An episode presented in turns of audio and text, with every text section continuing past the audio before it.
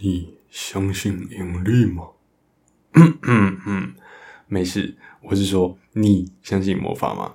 欢迎光临二次元茶馆，我是主持人二十世纪少年。本周的节目就由我少年来与各位相见啦。这集的内容啊，是我偶然看到一部作品中大受感动，所以决定在这集中来和大家分享。在此之前啊，想要先问看看大家哦，你是否觉得现在的卡通变了呢？还是你觉得其实我们在改变呢？最有名的例子啊，就是去看新版的海绵宝宝，跟旧版的简直是天差地别啊！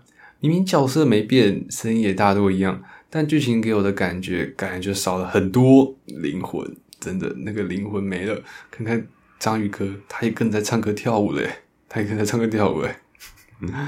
究竟是现在的卡通变了呢，还是我们变了呢？这个问题交给你们了。但也许是现在卡通，嗯，也许是现在小孩啦，可能都在滑抖音了，看卡通的比例可能已经很少了。最近卡通频道已经离我们远去了。哎，不要告诉我现在小孩都在看什么《三道猴子的一生》，真的不要。想想其实觉得很难过。现在小孩究竟在看什么？回顾一下我过去看卡通的回忆哦。过去的卡通的回忆，像直到现在都会觉得很可怕的胆小狗英雄。人类第一台 ChatGPT 就在那时问世了，对不对？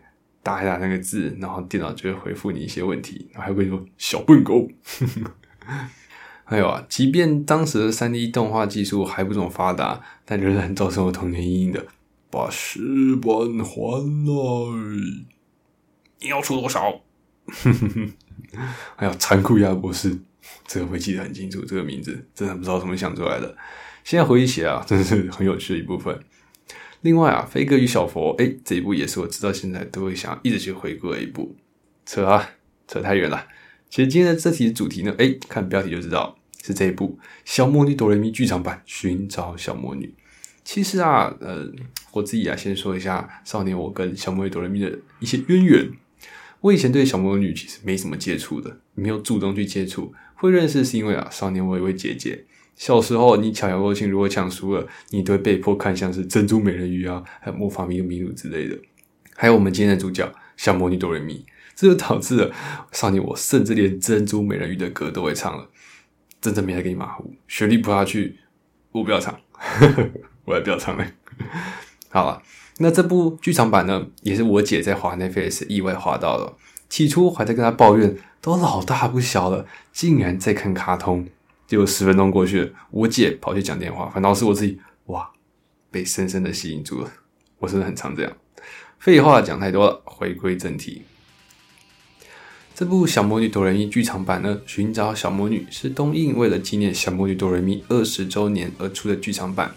动画制作呢，采用了原班人马，动画监督呢由佐藤顺一还有连谷佑担任。真的不能不提一下这位动画监督佐藤顺一。擅长儿童向和女性向作品，作为演出家，他的绘画、原画还有动画经验其实是很少的，相对啦，相对较少。但其绘画的分镜啊，在动画行内啊，就获得了非常高的评价。相当欣赏他的作品，除了能顾及原作发展之外，还有能用他自己独特的手法和分镜，把故事给深化。嗯，想当初我认识佐藤顺一，也是因为这样。他过去指导的作品，像是《Keroro 军曹》。小魔女哆瑞咪，还有想哭的我戴上了猫的面具等作品，诶，没错，我认识他就是这一部《想哭的我戴上了猫的面具》。哇，故事中的情感要素让人惊艳的分镜演出，嗯嗯，下次有机会再来分享。故事剧情呢，并不是承接原作，所以而是以大荧幕前的我们作为主要目标，所以即便对小魔女们不太熟悉，或是过了太久忘了大部分原作的，也都是可以放心观看的哦。但也因为这一点呢、其实在网络上的评价其实褒贬不一的。有些人期待的是小魔女主角们的再次登场，但这部主角镜头却少得可怜，而是全部都是换新的了。主角，嗯，在里面的画面还是很少。嗯，在作画风格上面，承袭着小魔女一直以来的丰富表情，没错，以及夸张的肢体，呵呵，还有各种尖叫啊，然后疯狂大吼大叫的画面，有许多对照原作的场景，还有名场面。甚至连音乐哦，都是过去能听到的旋律，再重新被翻唱一次。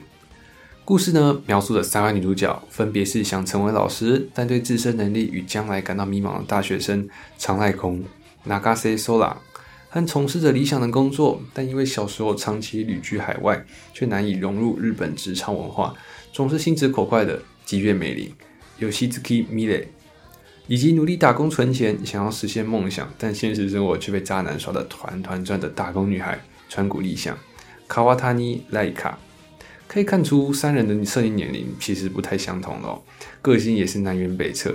唯一相同的点是，这三个女生同时都陷入了人生迷茫的阶段。就在此时，他们遇见了小魔女哆瑞咪。呃，好了，跳太快了。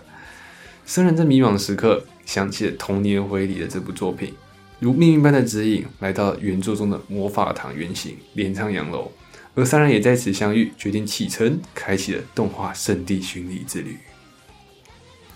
这里我还蛮好奇的，嗯，三位三位女主角她们去圣地巡礼小魔女哆瑞咪的场景，在他们在动画里面，所以如果我们去踩他们的点，就是我们在圣地巡礼他们的圣地巡礼喽。没事，不要听我那边胡言乱语。他们也决定借由这趟旅程哦，寻找他们自己人生的目标。在设定上，美玲喜欢的小魔女是羽月，丽香喜欢的小魔女呢是小爱，空喜欢的是哆瑞咪。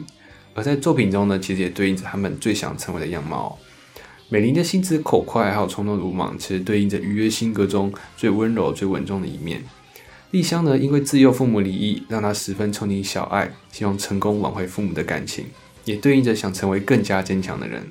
最后是小空，憧憬着小魔女哆瑞咪总是能够突破重围，帮助他人，对应着自己在成为教师路途上所遭遇的挫折。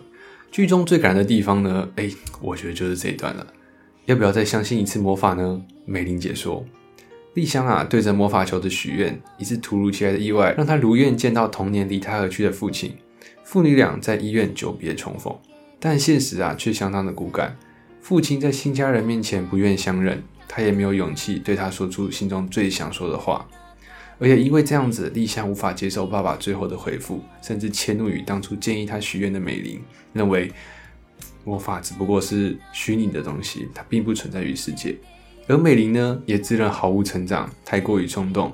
三人想依靠魔法实现各自的愿望，但其实他们真正需要的，永远是开口、跨出第一步的勇气。到底是面对现实呢，还是选择逃避？接下来啊，在空的帮助下，美玲与丽香成功和好，三人呢，也在努力中解开各自过去的束缚。空成功地摆脱教导，想帮助学生的困境。美玲也因为这次的冲突解开了多年的心结，而丽香呢，也因为好友获得了更多踏出第一步的勇气哦。他们也决定了，哎，去致敬小魔女哆瑞咪校外教学的场景，而去再一次的旅行。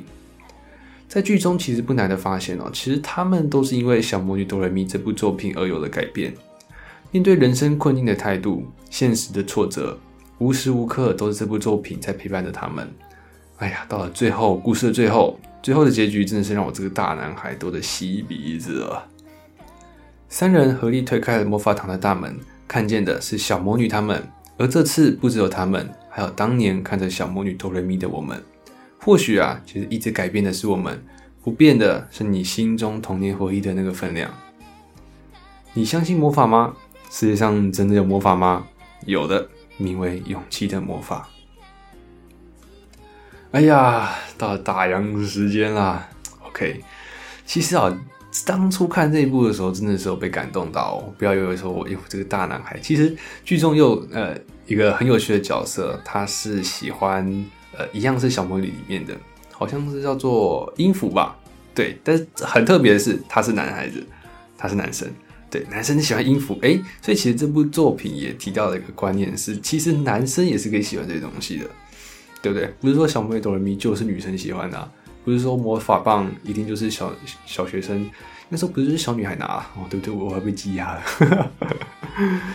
对啊，其实男生也可以有喜欢这些的勇气啊，对不对？就像我一样，所以我应该感到自豪。OK，我觉得这部作品实在是非常棒，推荐给你们。OK，那以上就是本期节目内容啦。有任何感想啊，或者想分享的内容，都欢迎底下留言给我们哦。我们下礼拜同一时间再会哦，拜拜。